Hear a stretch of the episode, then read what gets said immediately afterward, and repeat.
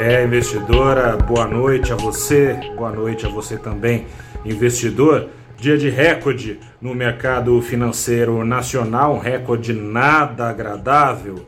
Começa agora o seu saldo deste dia 27 de janeiro de 2021, em que o Ibovespa caiu pela sexta vez consecutiva, dessa vez 0,5%.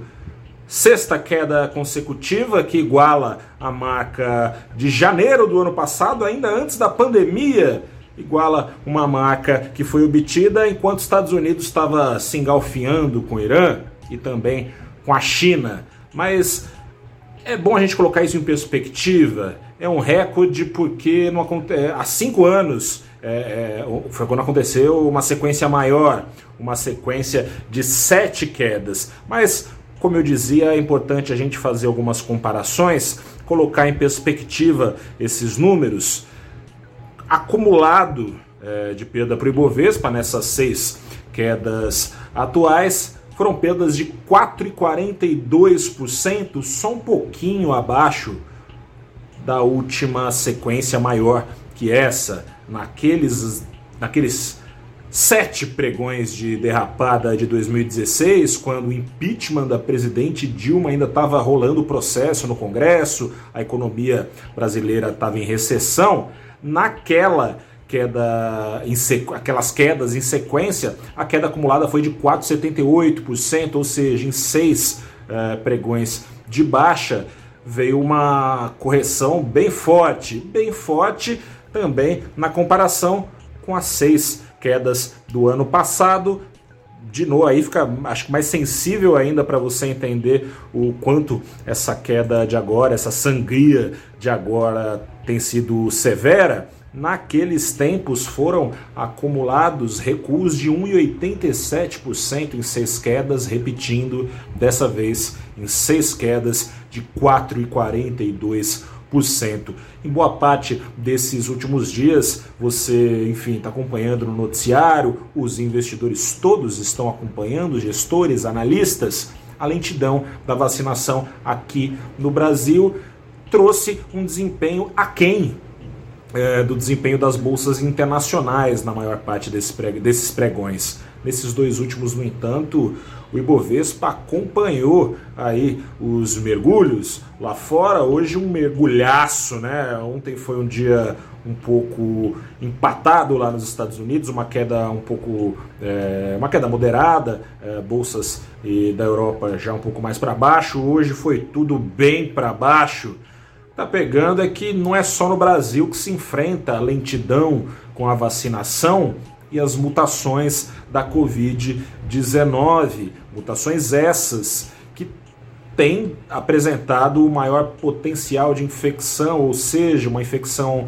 é, mais rápida pelo mundo, forçando restrições, enquanto as vacinações estão dando uma empacada num ritmo bem menos acelerado do que se esperava. Né? Boa parte dos investidores imaginava que com a vacina anunciada no final do ano passado, a gente já começaria o ano vacinando a galera, ia ficar tudo bem. Não é isso que está acontecendo. Né? É, lá nos Estados Unidos, Joe Biden promete acelerar a vacinação, promete que uh, vai fechar esse semestre já com vacinas suficientemente numerosas para a população americana, mas isso é carregado de incerteza.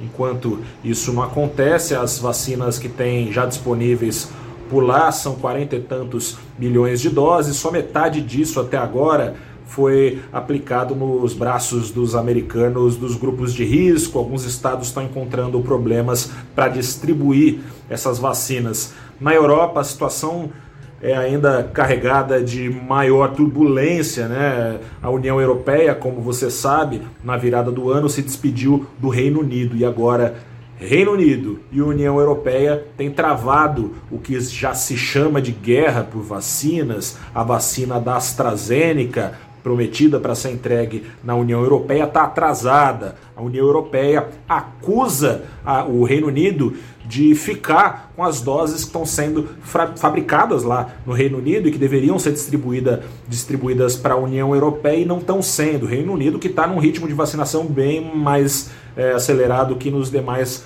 países vizinhos.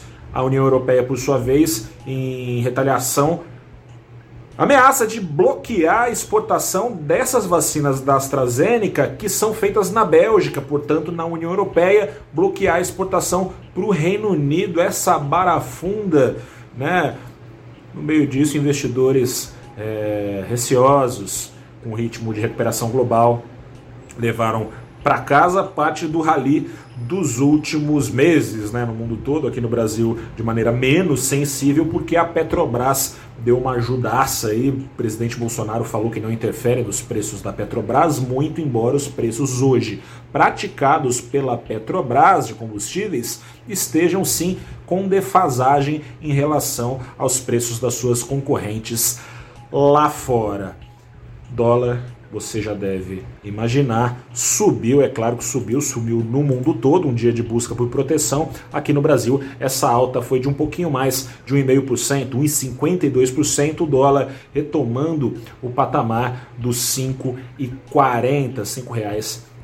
5,40 centavos. É isso, gente. Segue, portanto, então, um mundo com cautela, e aliás, o FMI, o Fundo Monetário Internacional, jogou luz a essa cautela. Relatório do FMI alertou sobre essas lentidões, que essas lentidões podem trazer frustração a quem estava esperando, como eu disse, bastante gente esperava, né?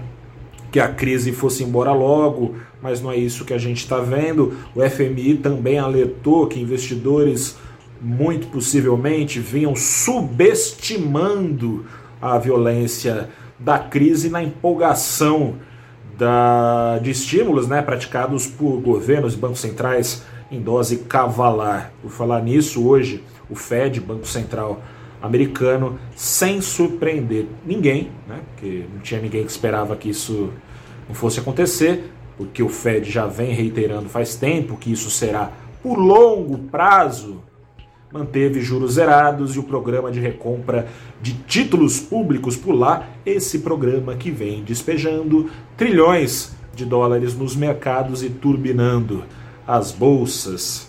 É isso, gente. Investidores do mundo vem dando de cara com a realidade, choque de realidade. Você sabe muito bem como é traduzido pelo mercado financeiro. Bolsa para baixo, opções de seguro para cima. Vamos ver se, essa, se esse choque de realidade, tomara, né? Não vai ser frustrado também com vacinações acelerando no mundo. Enquanto a vacinação não acelera pelo mundo, a Covid-19 segue na sua marcha fúnebre por aí. Isso precisa acabar, ninguém aguenta mais. Boa noite para você, na medida do possível, bom descanso. Eu sou o repórter Gustavo Ferreira, do valorinvest.com não se esqueça de dar um pulo lá no nosso site. Grande abraço, até amanhã, tchau.